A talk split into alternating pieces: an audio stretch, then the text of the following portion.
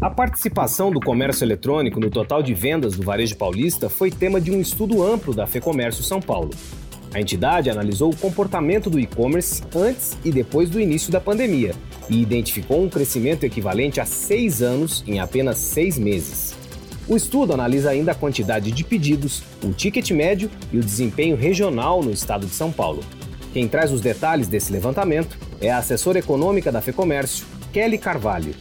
Kelly, obrigado pela entrevista. É, eu gostaria de começar falando um pouco sobre o comportamento do comércio eletrônico pré-pandemia. O FEComércio elaborou um estudo para dimensionar o crescimento do e-commerce nos últimos anos e revelou alguns dados interessantes. O que, a gente pode destacar nesse período que antecede a pandemia de 2013 até 2019? Bom, Fernando, o que a gente pode observar é que ao longo desses últimos seis anos, né, aí de 2013 a 2019, o e-commerce ele vem ganhando gradativamente espaço aí entre os consumidores, né? Tanto que a participação do e-commerce no total das vendas do varejo físico no estado de São Paulo passou de 2,1% em 2013 para 2,9% em 2019. Quando a gente analisa esses dados, passando aí para a capital paulista, nós temos uma representação do e-commerce no total do varejo físico ainda mais significativo, ou seja, passando aí de 2013 de uma participação de 2,5% sobre o total de vendas do varejo físico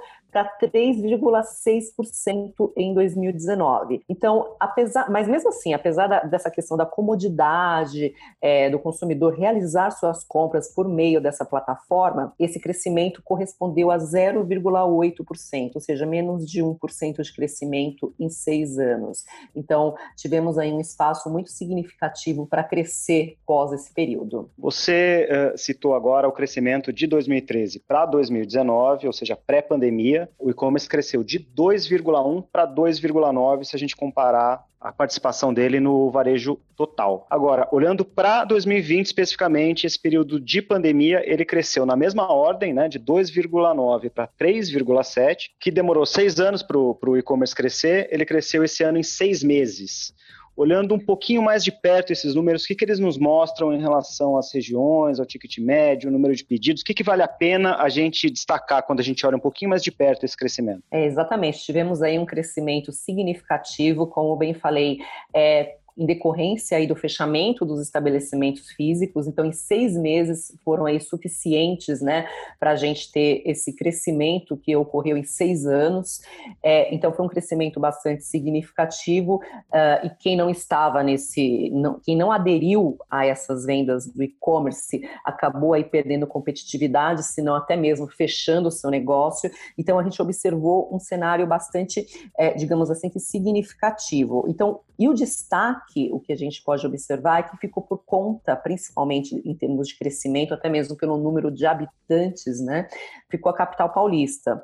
É, o que, que acontece? Foi fortemente impactado o comércio físico da capital paulista e considerando o número de habitantes, é, a gente registrou aí uma alta de 1,4% de crescimento somente nesses seis primeiros meses do ano, o que fazendo com que alcançasse aí 5% do total total das vendas do varejo físico. Então, e, e, considerando que entre 2013 e 2019 esse percentual alcançou 1,1% de alta, então também aí tivemos é, em seis meses um crescimento superior ainda, ligeiramente superior do que alcançado em seis anos também na capital paulista, o que é bastante significativo, o que mostra aí a importância de uma ferramenta que veio para ficar. E as vendas médias por habitante é, também registraram um crescimento significativo no estado de São Paulo. Entre 2013 e 2020, nós tivemos uma alta de 61% no total de vendas médias por habitante. Na capital paulista, esse valor chegou a ser de 60, 68%.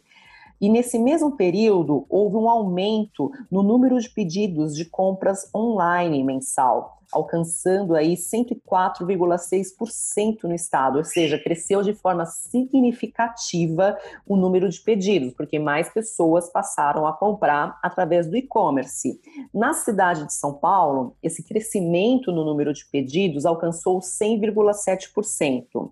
Mas o destaque por conta do número de pedidos, né, que reforça o efeito da pandemia, se dá quando a gente compara é, períodos distintos, ou seja, quando a gente compara 2013 e 2019, por exemplo, houve uma alta de 47%, ou seja, a gente teve um crescimento muito maior agora do que num período entre 2013 e 2019 do número de pedidos, né?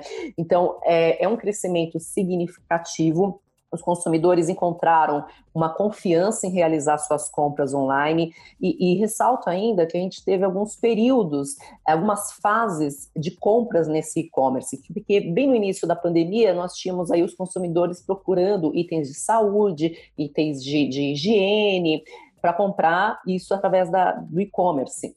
Depois, nós tivemos aí um período em que os consumidores passaram a, a comprar bens duráveis. Esse foi um cenário que foi muito bem definido durante a pandemia. E passado esse período, a gente observa aí que uh, a população passou a também comprar mais alimentos pela internet, pedindo tanto através de supermercados, em sites de supermercados, como também através dos aplicativos de entrega de refeições prontas. Então, a gente observa muito que é muito claro esse cenário, e daí se justifica o aumento do número de pedidos durante a pandemia.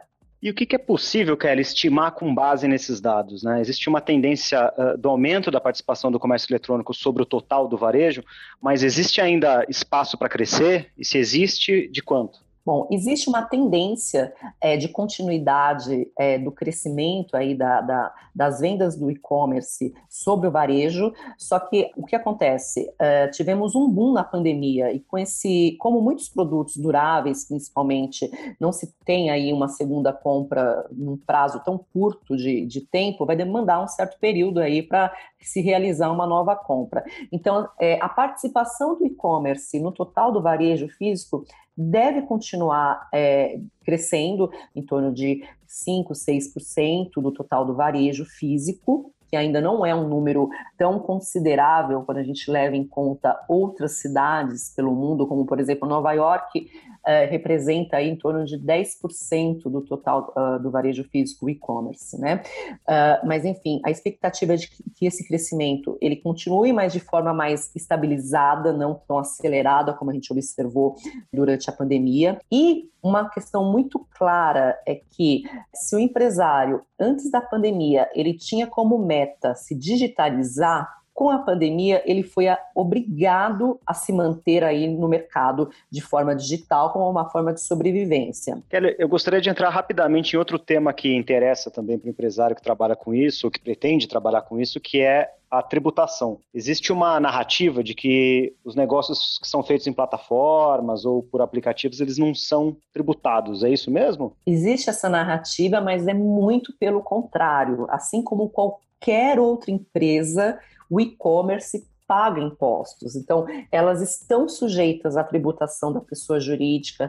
Então, é, recolhe o imposto de renda, a contribuição social sobre o lucro líquido, o PIS, COFINS, pagam o seu ISS e não é pouco. É, é como é, eles são atingidos da mesma forma como todos os empresários brasileiros, com inclusive com uma elevada carga tributária, o que pode aí comprometer até mesmo a atração de novas empresas aí para poder inovar ainda mais nesse mercado. Existem alguns projetos para ampliar a tributação, né? Eu cito dois aqui na nossa conversa, que é a contribuição de intervenção no domínio econômico e a contribuição social sobre os serviços digitais. Parece que o Estado está indo na contramão do estímulo, da simplificação. Né? Exatamente, Fernando. É um grande desestímulo né, a essa nova economia digital é, na medida que o governo tenta impor algumas obrigações tributárias para quem já paga tantos impostos, como é o caso também do, do, do, comércio eletrônico, né?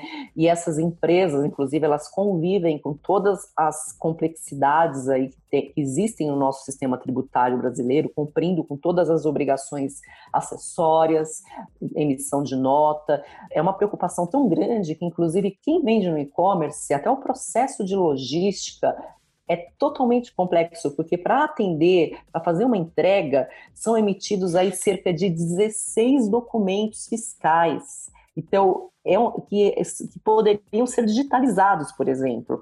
Então, é, é, é uma burocracia muito grande. E não é somente é, essa provável CID ou então a contribuição so, social né, sobre os serviços digitais. Nós temos também uma grande preocupação que trata aí da responsabilidade solidária do ICMS pelas próprias plataformas de marketplaces, ou seja, e o que acontece? Alguns estados brasileiros, como por exemplo Bahia, Ceará, Rio de Janeiro, vêm implementando algumas medidas que obrigam uh, as plataformas de marketplace a recolher o tributo do seu lojista, do seu seller, que é, o termo utilizado, de quem está vendendo através da sua plataforma, caso esse não tenha sido feito esse pagamento. Então, é uma verdadeira transferência do poder de fiscalizar do Estado que a gente tem na iniciativa privada. Né? E, e, outro ponto que tem que ser considerado também é que, é, além dessas contribuições, da responsabilidade solidária que muitos estados vêm aplicando para as plataformas também, existem também outros projetos de lei que, é, em âmbito federal, estadual e municipal, que criam também inúmeras burocracias e visam encarecer a operação do, do e-commerce de uma forma que não se justifica. Como eu mesmo falei anteriormente, essas empresas pagam impostos assim como as demais e geram emprego, geram renda e, e, e mostrou o seu importante papel social durante a pandemia que foi exatamente em, em, em, agregar aquelas pessoas que perderam seus empregos ou que tiveram que fechar as suas portas. Então, ao encarecer, ao gerar burocracias, isso vai ter um impacto diretamente, primeiramente, para o consumidor, porque uh, isso vai encarecer, inclusive, uh, os produtos. Corre-se o risco também de afastar até mesmo essas empresas inovadoras da nossa economia, e ainda mais em um momento em que o Brasil, o mundo está passando por uma das piores crises geradas por uma pandemia, que a gente não tem uma, uma, uma, certa noção de quando vamos ter uma, de fato uma retomada, considerando aí que tudo depende de, de termos uma vacina. E o próprio governo, o que acontece? Menos empresas aqui é, é, estabelecidas no país, não estimulando aí o desenvolvimento das startups brasileiras ou que venham de fora do país, e tudo isso também vai impactar posteriormente até mesmo na própria arrecadação do governo. Ou seja, é preciso entender que esse novo setor da economia veio para ficar, ele aproxima os setores tradicionais, emprega, gera renda,